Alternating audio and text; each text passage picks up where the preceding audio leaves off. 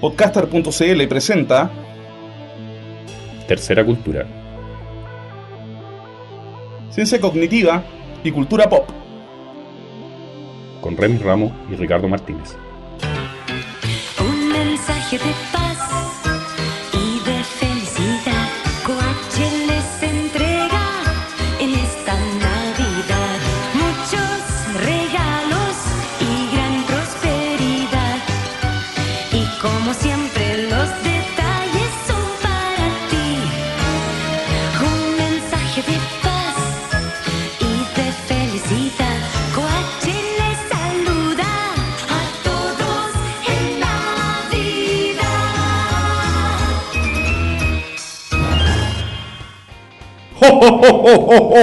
Hola, bienvenidos al capítulo 36 de esta cuarta temporada de Tercera Cultura acá en podcaster.cl. Ricardo, ¿cómo estamos? Muy bien, Remy, muy bien. Escuchamos la maravillosa canción de Coacha al principio. Sí. Que me trae enormes recuerdos porque la pasaban en la Aurora duro y parejo durante prácticamente toda mi. No, y no solo la, temprana la- en la radio Pudahuel me consta, porque de hecho me acordaba de las letras, siendo que probablemente no la había escuchado como en 15 años, 20 años. Claro. Y me acordaba perfectamente de las letras. No, en, en esa época competía mano a mano con Pascua Feliz para todo de Falaela. Sí, pues. Bueno, bueno, pero es que esa igual le ha tenido más permanencia también. Pues, o sea, de hecho la han remezclado, la, han hecho de todo. Porque, Claro, claro. Pero Coache, tristemente, ya no está entre nosotros. De hecho, sería mi marca favorita de ropa, pero ahora Junto con, con Bellota. Bellota, ¿cachai? Bellota. Excelente. Oye, Remy, bueno, lo que tenemos, vamos a hacer un capítulo más o menos corto hoy día, porque se supone que la gente está atareadísima con las compras navideñas, preparando el año nuevo, tratando de que se vaya por fin este maldito año, como lo llamaron eh, nuestros amigos de Somos Millones, el año de la peste. Ya. Y bueno, esperemos que, que llegue rápidamente el 2011 para poder volver a... Sí. Mira, de hecho, a mí, mm, una observación que me da la impresión que hay mucha gente que, más que estar preocupada de compras navideñas o de cosas así, es como que está tratando de dejar la menor cantidad de pendientes posible de este año para el próximo. Cosa de onda de ya. que se cierre completamente. Sí, que se cierre, onda hacer como un reseteo ya de, de actividades. forma no. C año 2010. Exacto. Sea, onda ya, no sé, que pase, digamos, al, a la historia, ¿cachai? Y, y se acabó. Bueno, tenemos eh, algunas cosas que co- conversar, pero queríamos en cierto modo adelantar, digamos, lo, lo que sería el próximo capítulo. Aunque tengo la sospecha que el próximo capítulo ya va a ser el próximo año, no sé, porque tengo la ley. Sí, yo también tengo la sensación de que no, no la vamos a poder. Sí, de que hecho, es muy probable, vamos a Remy, la- ¿sí? es notición, que ¿Ya? yo defienda mi tesis de magíster la próxima semana. ¡Da! No, no me habían contado eso. No, Wow. no me lo avisaron hoy día y bueno, hay que ver si, si se puede. Siempre están todos los, los Ya. pormenores que pueden aparecer. Chuta, a mí tú me- tú- todavía me dicen la palabra tesis y siento un dolor en alguna parte. Es como una especie de síntesis conceptual que tengo, que algunas palabras me duelen. Claro. bueno, eh, tenemos algo así como un resumen del año, porque este es, ¿para qué estamos con cosas? Este es como nuestro capítulo de fin de año y queremos revisar, no sé, pues, onda, básicamente, cómo estuvo nuestro año. ¿ya? Bueno, fue un año bastante movido, si, si lo recordamos un poco. Creo que nos vamos a centrar más en el, en el blog que en el podcast, porque en el, en el podcast todos los- todas las temporadas hacemos un resumen, entonces no, no- no es la idea hacer como una súper... Que, que esto se convierta en un programa de resúmenes, más que... ah, Sería como el matinal de la tarde, como decía en alguna, Sí. en alguna ocasión. Pero el año partió eh, con, con nuestra segunda temporada en marcha, eh, que fue la temporada veraniega, eh, la temporada primavera-verano, o La verano playera. directamente Playera.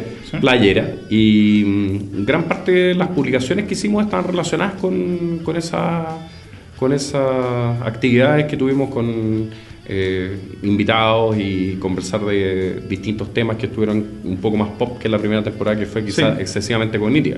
Sí, o sea, mira, mí- lo hemos conversado harto esto. Eh, una de las características que tenía la primera temporada es que era exclusivamente ciencia cognitiva. ¿está bien? Entonces, Claro. como que se prestaba para creer de que la esencia del programa era eso. ¿está bien, no? Y la segunda temporada fue como una especie de quiebre con eso de, de que en realidad también era ciencia cognitiva y cultura pop también. Claro. Entonces, por eso, no sé, pues si bien tuvimos eh, algunos capítulos de ciencia dura, como por ejemplo el capítulo con Carmelita, que nuevamente le mandamos saludos, que es ídola a ella, así, Ídola. maestra. ¿está bien?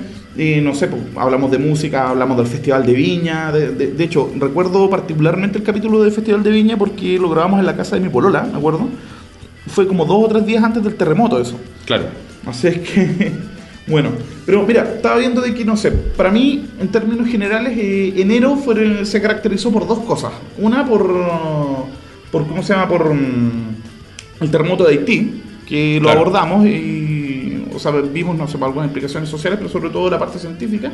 Y también que empezamos a explorar la idea esta de las minerías de datos automatizadas, por decirlo de alguna manera. Claro, eso fue, ha sido como una de nuestras líneas de trabajo en el, quizás la parte como más eh, científica que tenemos en el, en el bloque, en la minería de datos de, de texto, el text mining, Sí. del cual hablaremos largo y tendido con, con Scott en un programa futuro, cuando revisemos esta base de datos de Google que apareció. Eh, nuestros amigos y amigas que todavía no la conozcan, si buscan Google Books Ngram, Ngram es un término técnico que significa palabras juntas.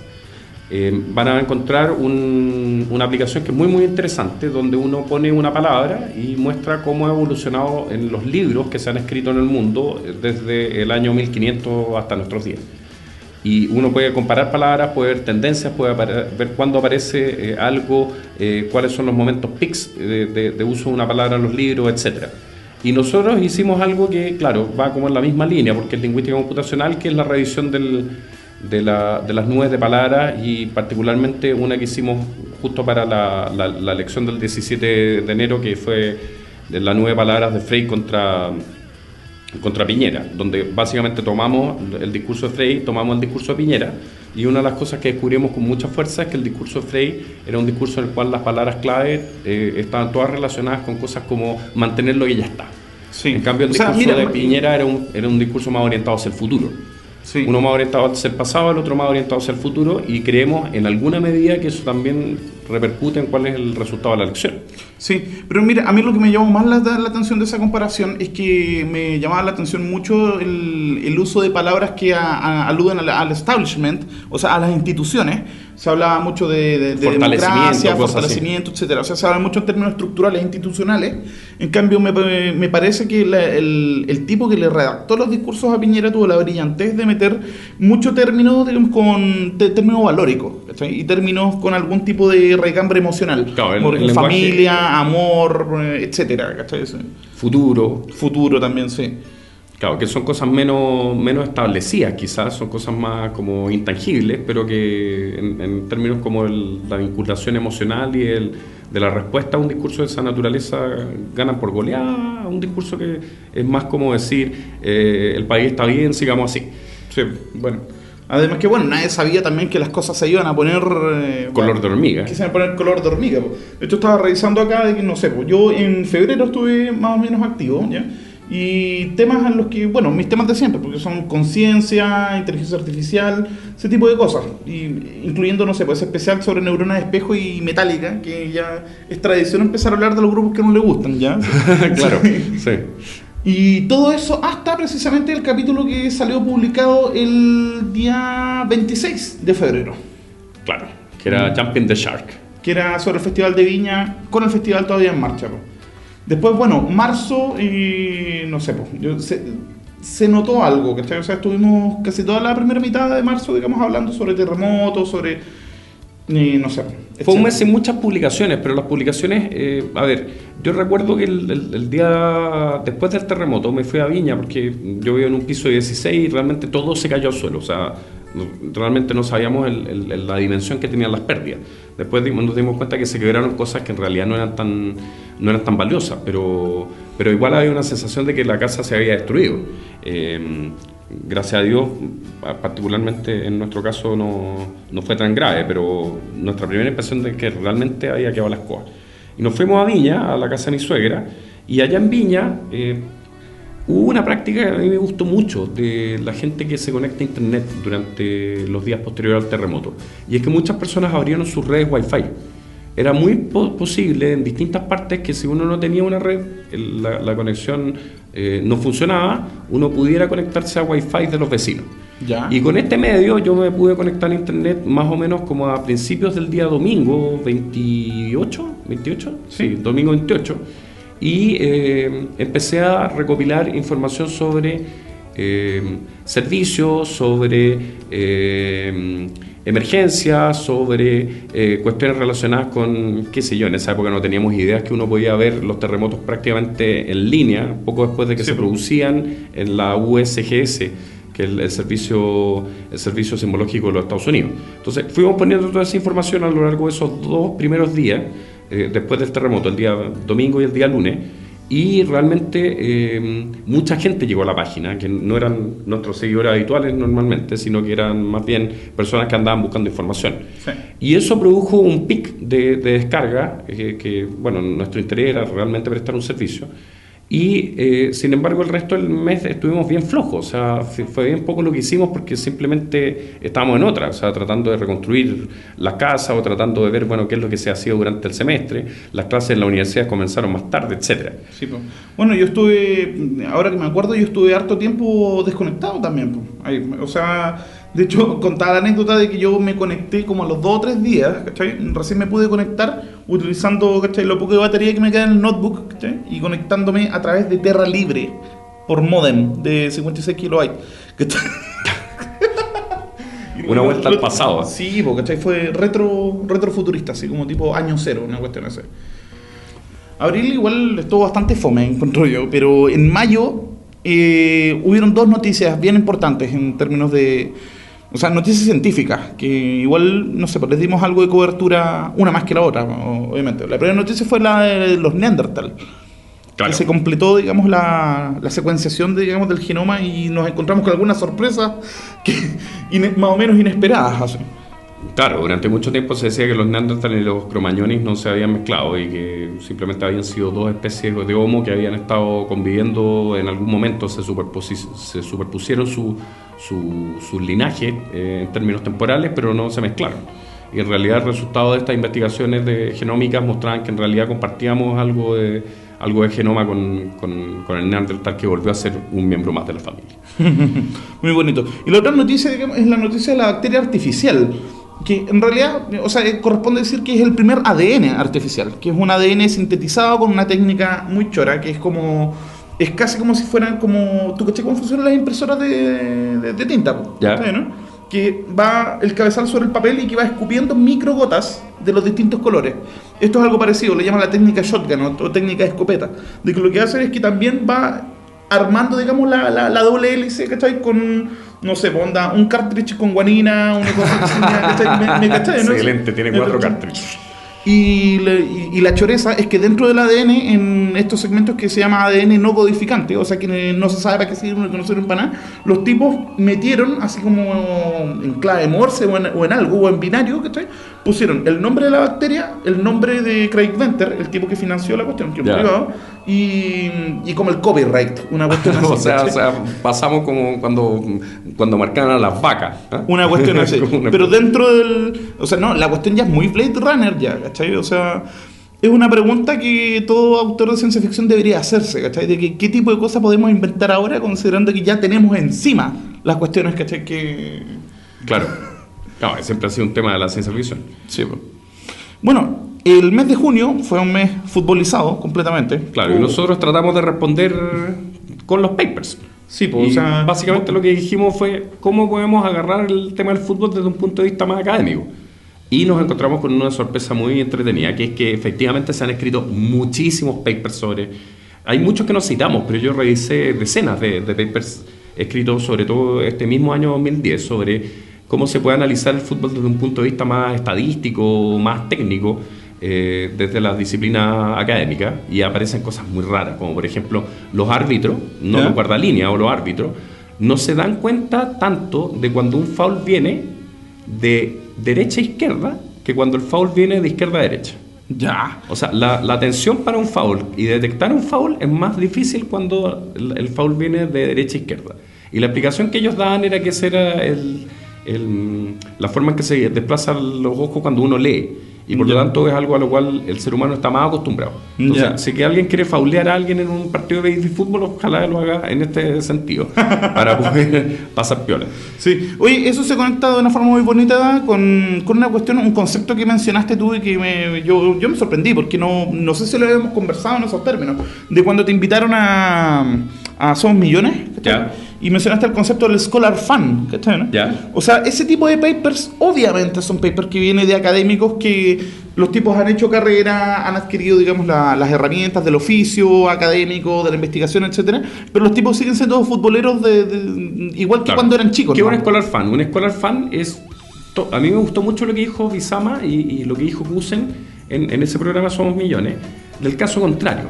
O sea, de repente hay un académico muy circunspecto que, por alguna de esas razones de la vida, descubre que la televisión es importante. Un Villegas, y- empieza, y empieza a ver televisión y, y ve televisión y dice, oh, aquí hay cosas muy entretenidas, como para analizar. Sin embargo, la persona no es una persona que en realidad ve televisión, o sea, hay algo como medio de poser en, en esa, Sí. en esa postura. O sea, eso, eso es ser poser, pues, de Claro, es como una especie de poserismo académico. ¿Ah? Me parece que la nueva cueca es una cuestión interesante a analizar o que da lo Sí. mismo, el, el fenómeno no importa. Sí, o, o, por ejemplo estos viejos de mierda que empiezan a hablar de videojuegos siendo que ni siquiera jugaron Pac-Man en su momento, no? Claro, claro. Entonces, O sea, gente como que se sube al carro de la victoria porque parece que ahí hay algo interesante a estudiar, pero no porque realmente tengan una motivación extra académica. El escolar fan es todo lo contrario. Es una persona que fue fan toda su vida, una cuestión, está en su quinta esencia. Sí. Y de repente resulta que se convirtió en un académico, que es el caso de este antropólogo que hizo esa. Sam Dunn Claro. hizo esta eh, bellísima, bellísimo documental que se llama... eh, ¿Cómo se El llama? viaje a un sí. headbanger. Sí, el viaje a un headbanger, exacto. Sí. Claro, y ahí se cacha el tipo, llegó a ser antropólogo, pero siempre fue metalero. Sí, totalmente. Claro, ahí, ahí vale. Entonces, claro, es evidente que los tipos que hacen estos análisis de fútbol son scholar fans. Y los scholar fans en realidad mar- marcan muchas cosas. Hoy día mismo, a raíz de un blog, de un posteo que hiciste tú, eh, no un posteo, creo que era una actualización en Facebook, eh, me metí a revisar sobre los Ig Nobel. Sí, los Ig Nobel son, son lo Los Ig máximo. Nobel sí. son Sí. realmente puros scholar fans. O sea, Sí. ¿qué, son, ¿qué es un Ig Nobel? Un premio que se da a, las investigaciones más raras del mundo. Bizarras, etc. Bizarras. O inútiles o, o chistosas de frente. Claro, cosas como que los avestruces cuando están cerca de seres humanos se excitan más sexualmente que de costumbre. Sí. O lo- lo- lo- el ritmo de masturbación que hay en cierto tipo de primates. Claro. De hecho, hay uno, no sé. Hay, de hecho, un chileno ganó uno. Un compadre de, de la Facultad de Física de la USACH se ganó uno por la dinámica del plegamiento de las sábanas. Excelente. y que dinámica de materiales. Hay otro, ¿cómo mantienen el equilibrio los pingüinos cuando pasa un helicóptero por encima y le sopla con las aspas con el viento? O sea, ese tipo de lecera. Ahora, lo divertido es que en, en la, en la entrada a Wikipedia que estuve revisando, se dice que, claro, uno puede decir estas son puras cabezas de pescado, en realidad estos tipos habría que sacarle los fondos. Pero por otro lado, de repente estas cuestiones realmente son útiles. O sea, son útiles y están bien hechas también. Por O sea, ejemplo, da, da el caso de que se había descubierto que había un cierto tipo de queso muy de estos muy oloroso, ¿Ya? ¿ah? con un olor muy malo, que atraía a los mosquitos anófeles, que son los que producen la malaria. Chuta. Decía, los mosquitos anófeles se van a ese tipo de queso. Y resulta que en algunas partes de África, en, lugares donde hay poblaciones humanas, se pone este queso más o menos lejos de donde están las personas, justamente para que los mosquitos se vayan. O sea, uno nunca sabe qué cosa va a tener una aplicación práctica y que va a ser realmente un servicio a la humanidad. O sea, la cuestión es simplemente investigar. Uno conecta dos ideas, trata de aplicar un cierto rigor científico y de repente una cuestión que puede parecer una real estupidez, resulta que no es una estupidez y Sí. puede, puede tener algún tipo de, de utilidad posterior. Bueno, ahí está la belleza del método también. pues, O sea, así como permite chistes, también permite avances en base a los chistes también. Claro. Y en ese sentido lo del mundial era un poco eso. Ahora, yo he estado revisando durante las últimas tres o cuatro semanas sobre papers eh, escritos respecto de la NFL, del fútbol americano norteamericano. Ya. porque em, tengo ganas de escribir un artículo sobre el fútbol americano a raíz de que mi equipo, que son los Steelers, está como bien candidateado a, poder llegar bastante a, avanzar est- este año. Pero lamentablemente no hay mucho. No hay mucho escrito. O sea, si uno pone en Science Direct o en EBSCO o en JSTOR NFL, aparecen dos o tres cosas. No hay mucho artículo académico. Y es muy in- interesante porque uno tendería a pensar que si la mayor parte del conocimiento se produce en los Estados Unidos y en los Estados Unidos el deporte más popular, bueno, el béisbol es uno, pero el otro es el fútbol americano, uno podría decir está lleno de papers. Y no es verdad. A diferencia del fútbol en que realmente hay muchos, muchos papers. Ahí no entiendo. Quizás realmente los académicos norteamericanos son muy... O la otra es que como hay tan pocos académicos, o sea, hay tantos académicos que vienen de otras partes del mundo, ¿Sí? O sea, No les interesa del el- millón, del millón de académicos que se supone hay, es una estimación, aproximadamente un millón de, de científicos en los Estados Unidos. Muchos de ellos son inmigrantes y claramente no necesariamente les gusta el fútbol americano, puede que les guste más el fútbol. O el Por ahí podría ir. El cricket. O el cricket. claro, lo más probable es que sea el cricket. Sí. Bueno, en, bueno, eso, junio, el mundial, y bueno, en agosto tuvimos nuestro. No, pero no pasemos agosto, hagamos nuestro corte para dejar justo mi timota en el año. Ya. Y vamos a escuchar una maravillosa canción, que es Ya. un fricazo que no hemos elegido, pero eh, lo elegiremos mientras hacemos nuestra pausa chata. Ya, vamos. Bueno, ya hemos vuelto de nuestra pausa chanta y hemos decidido dejarlos con un bellísimo tema, un clásico villancico navideño, en una versión bastante especial. Por favor, Ricardo, haga- haz los honores. A ver, eh, hace muchos años Scott Sadowski me mostró el que probablemente el sitio más freak que existe en internet, que es un sitio que se llama Frank La Rosa, que tiene un, eh, una sección de vinilos que han sido ripeados en parte y que son los peores discos ever. O sea, Los peores discos de la historia. los peores discos de la historia. Entonces Frank La Rosa agarra cosas como perros cantando los Beatles, ya. la polka disco, y en este caso también algo disco que es Disco Noel. Y Disco Vamos Noel con- es, eh, bueno, eh, la versión en disco de las canciones navideñas. O sea, no en disco de vinilo, en onda disco. Onda disco, claro, onda disco. Bueno, entonces vamos con Jingle Bells. Jingle Bells disco acá en tercera cultura.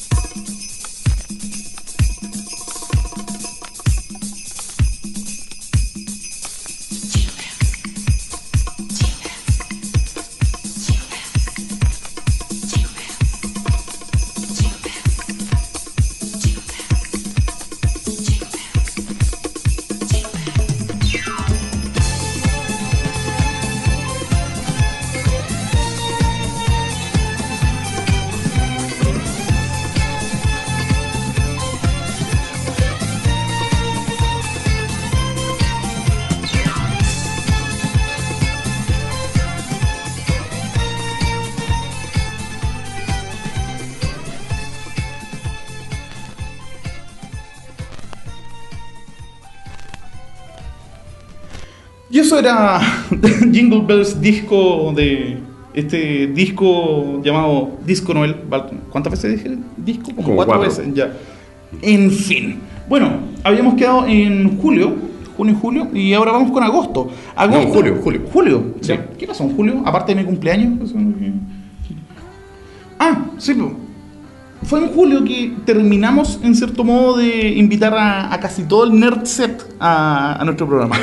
claro. Que ese fue que Sí. e- ese mes tuvimos dos capítulos de antología, que son el capítulo con Pancho Ortega y Jorge Barreit de Desde el fin del mundo, y que también tuvimos a la semana siguiente a Mike Wilson.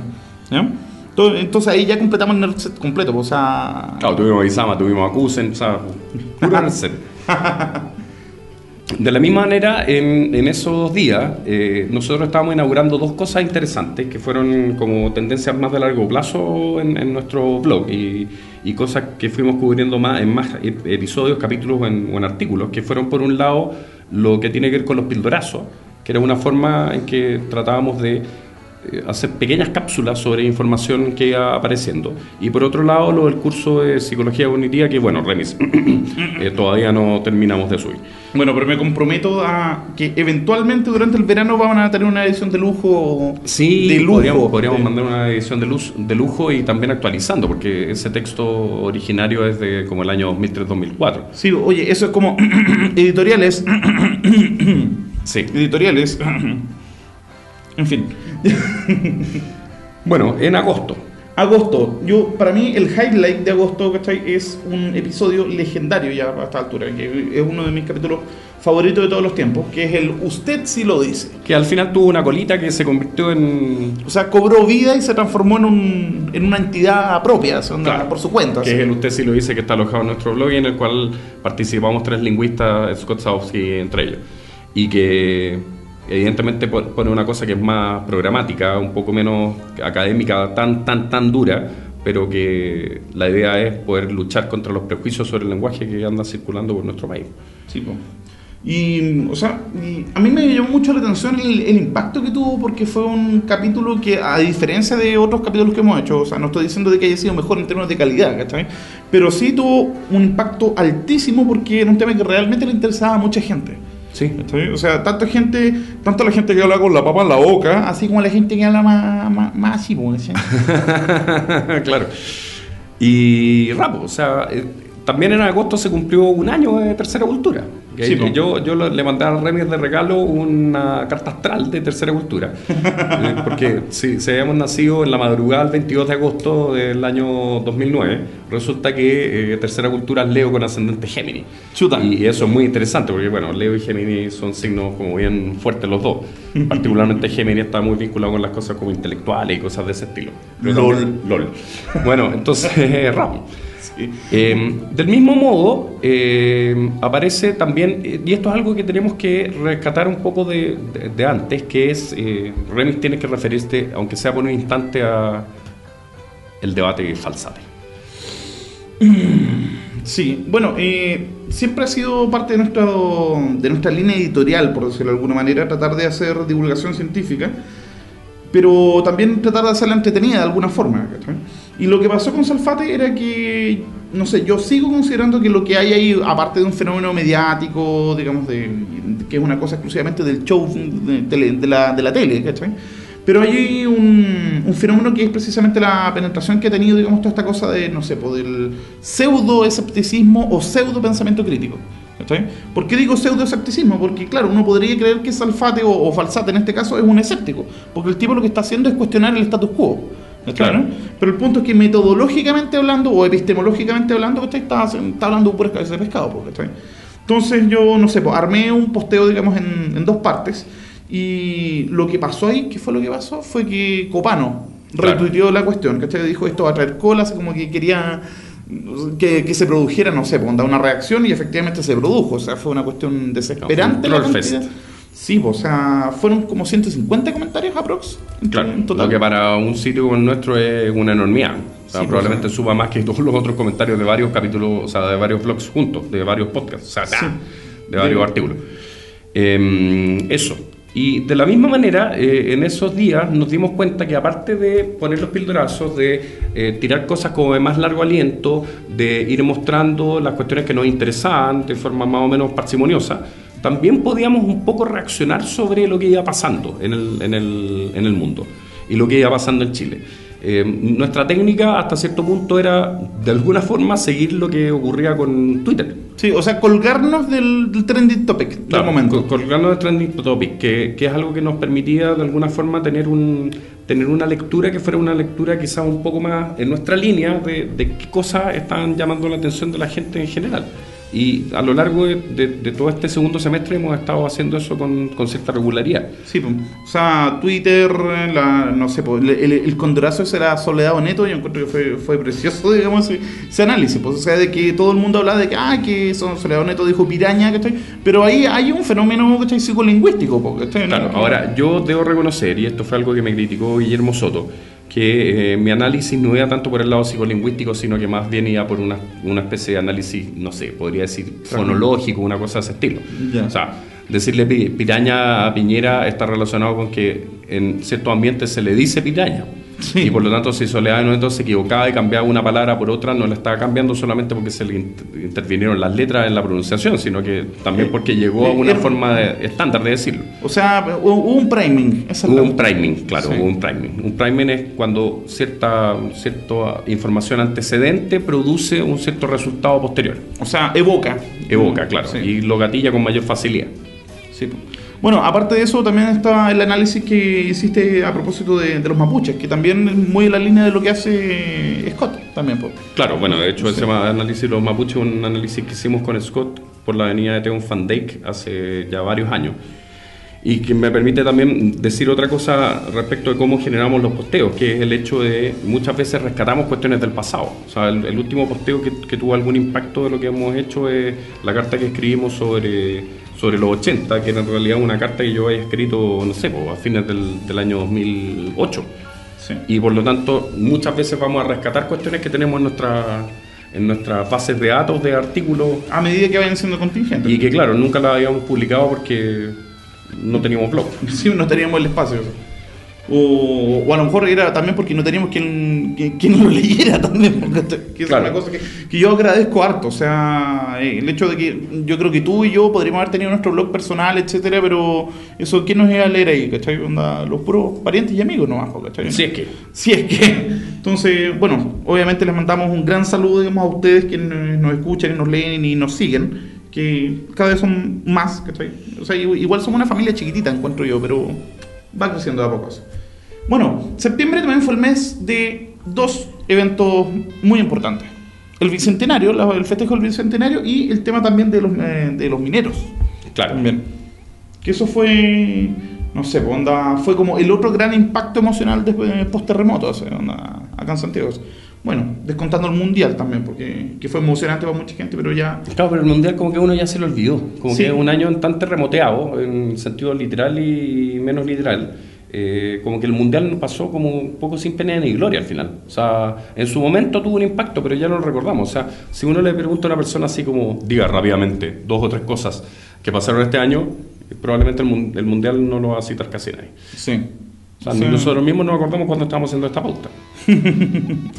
y lo, lo otro que, que- que empezó a pasar ya hacia septiembre fue que empezamos a tener a otros colaboradores que están apoyando el trabajo de Tercera Cultura y a los cuales le agradecemos mucho, que son Hugo Segura, que escribe hasta el momento básicamente eh, reviews de libros. Nosotros le decimos, oye, mira, nos parece interesante este libro, porque no le echáis una, una revisión y nos cuenta qué te parece o de qué se trata, etcétera.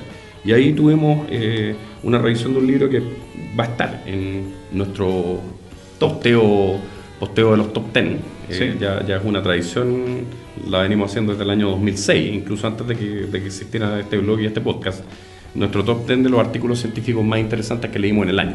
Porque el libro de Opaminetic Mind, que es el sobre el cual habla Hugo, De es un libro del- de Previch, es un libro del 2009, pero que descubrimos a raíz de una pregunta por Formsmith.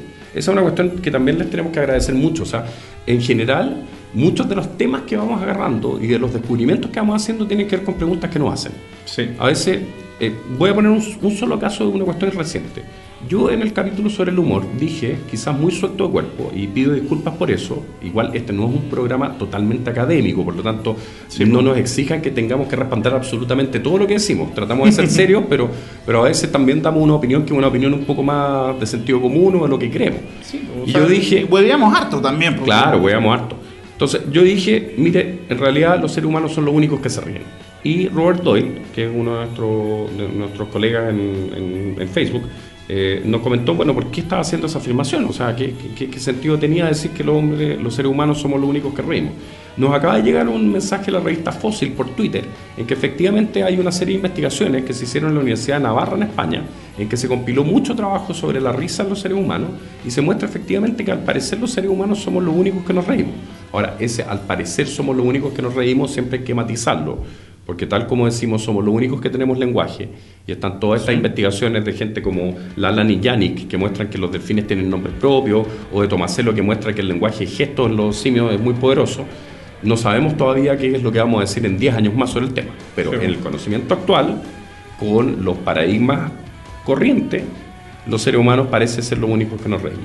Entonces, vamos aprendiendo y de repente vamos a tener que decirnos cosas que dijimos alguna vez porque las cosas van cambiando.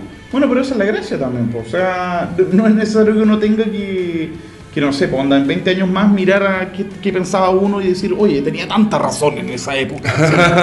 Es como, Claro. Era tan seco, tan brillante. Así, no, no, no, no corre eso, ¿cachai? Noviembre. Mm, mira, no, antes de, antes de ir a noviembre, es que también quería mencionar a propósito del tema de los Scholar Fans que estuvimos hablando en, en la semana anterior, que igual musicalmente fue un año extraordinario, yo.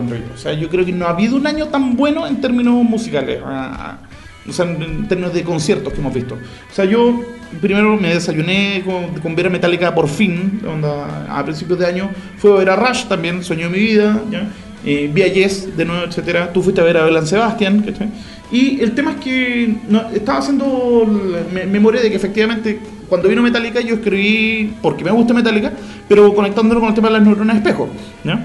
Y cuando escribí el posteo sobre Rush lo que hice fue tratar también de conectarlo con el tema de filosofía. pues. Y tú lo que hiciste básicamente fue escribir sobre Belan Sebastián, pero conectarlo con una especie de, no sé, po, Sociología de la tribu urbana, claro. O sociología de las tribus urbanas, ¿cachai? Y la imitación y la difusión de, la, de, las, ¿cómo se llama? de los movimientos culturales, o de las modas culturales también. Claro.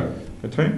Entonces, nada, o sea, la reflexión que yo saco de eso y que ha sido la tónica en este último semestre o en este último año es que terceracultura.cl ya tiene un perfil súper claro y súper marcado, pero que es súper distinto a las otras terceras culturas. Claro, existen tres, tres, Tres, sitios. gran- claro. tres grandes sitios que son tercera cultura punto algo.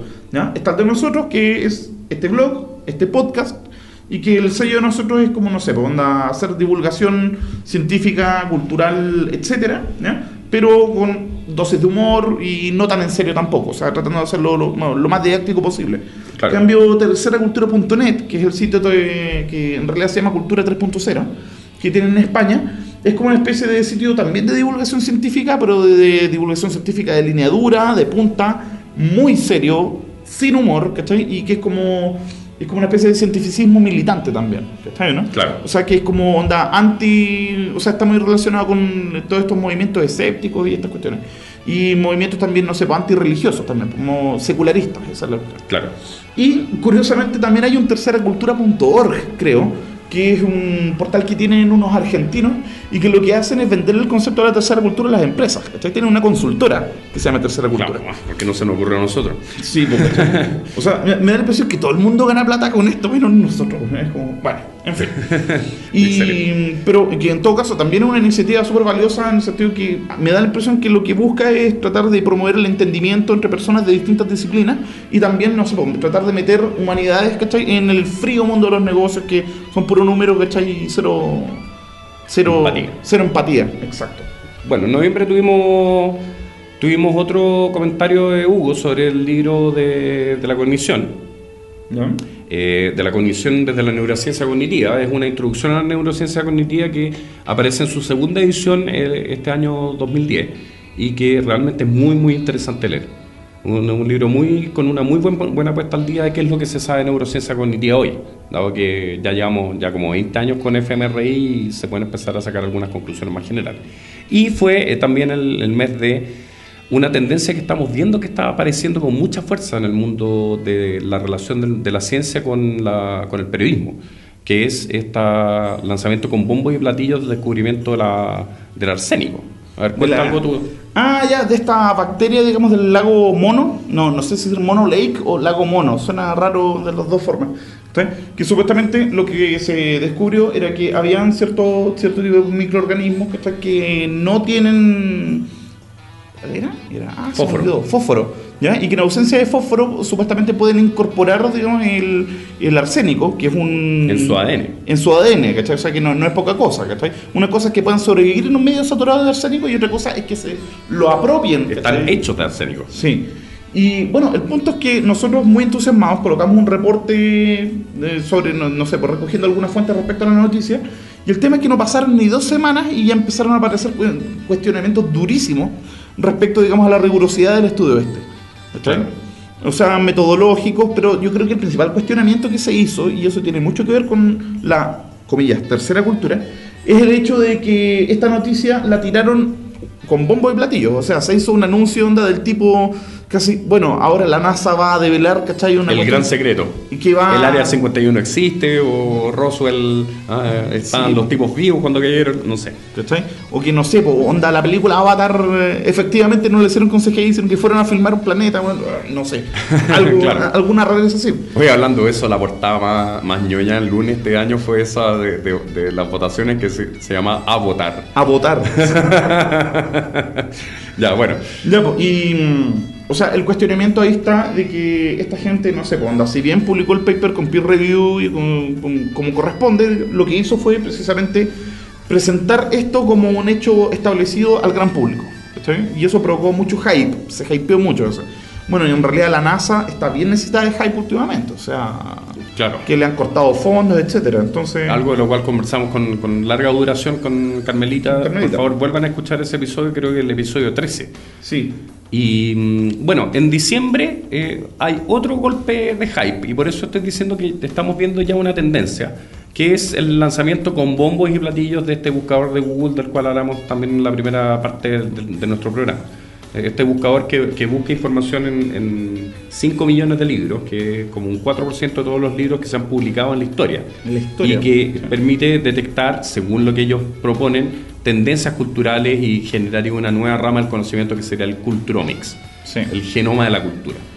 Ahora, yo, como siempre, ultra entusiasta, aparecen las cuestiones y estoy al tiro hypeando las cosas. Sí, Y- o sea, de hecho, no sé en qué momento fue que lo escribiste, que yo supe las noticias y ya estaba publicado. Yo ni supe que lo estabais preparando. el- Claro, y la cuestión es que Scott Saovsky, un poco más cauteloso que yo, con, con- con otro tipo de, de- de- de- de- de temperamento respecto a estas cuestiones, eh, hace un análisis que es un análisis lapidario sobre lo, lo que hace este, este sitio.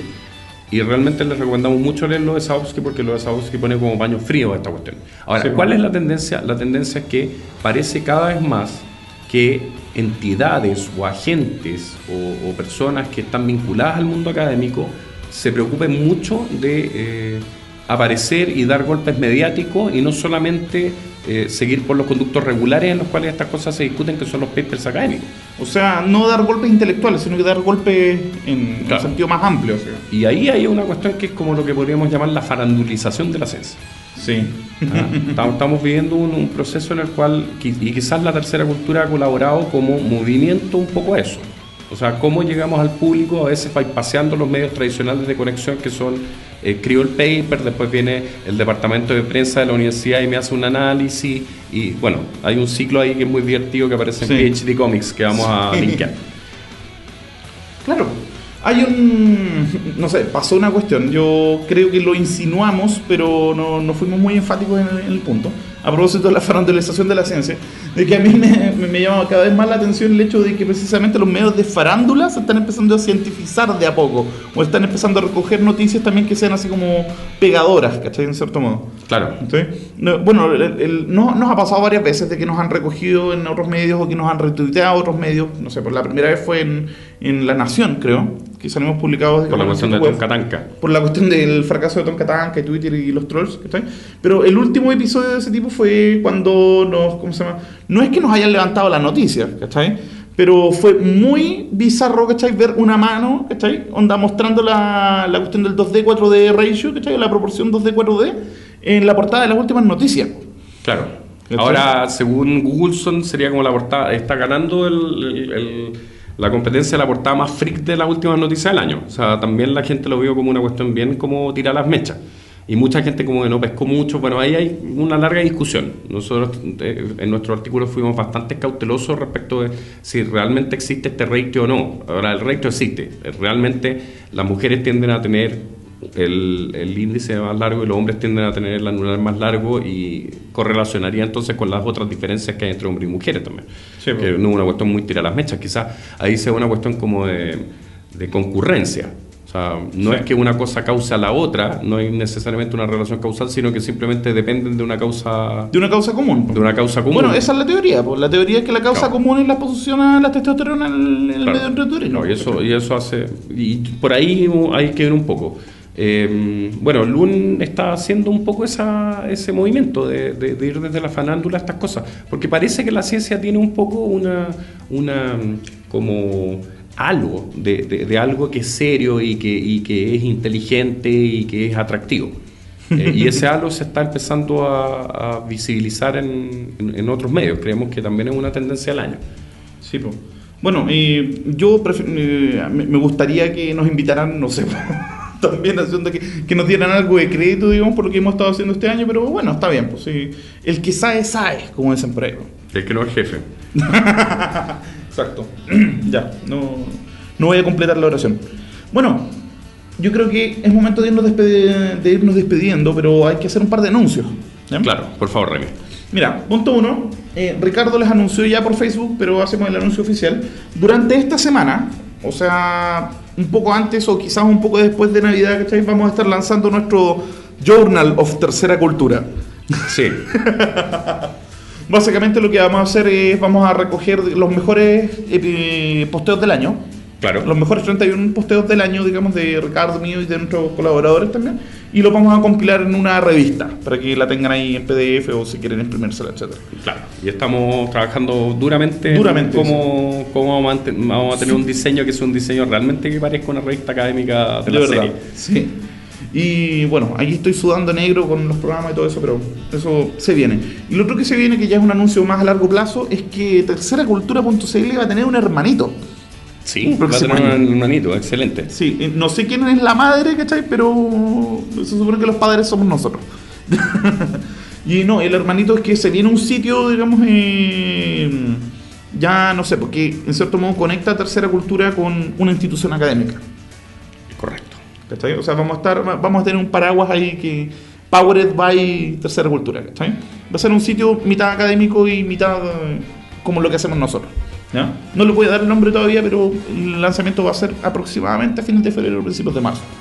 Así Muy bien, que Remy. espérenlo. Muy, muy bien. Va a ser sobre lógica, razonamiento y pensamiento crítico el sitio. Así que va a estar a toda raja. Eso es lo único que le puedo decir por. Felicitaciones. Ya.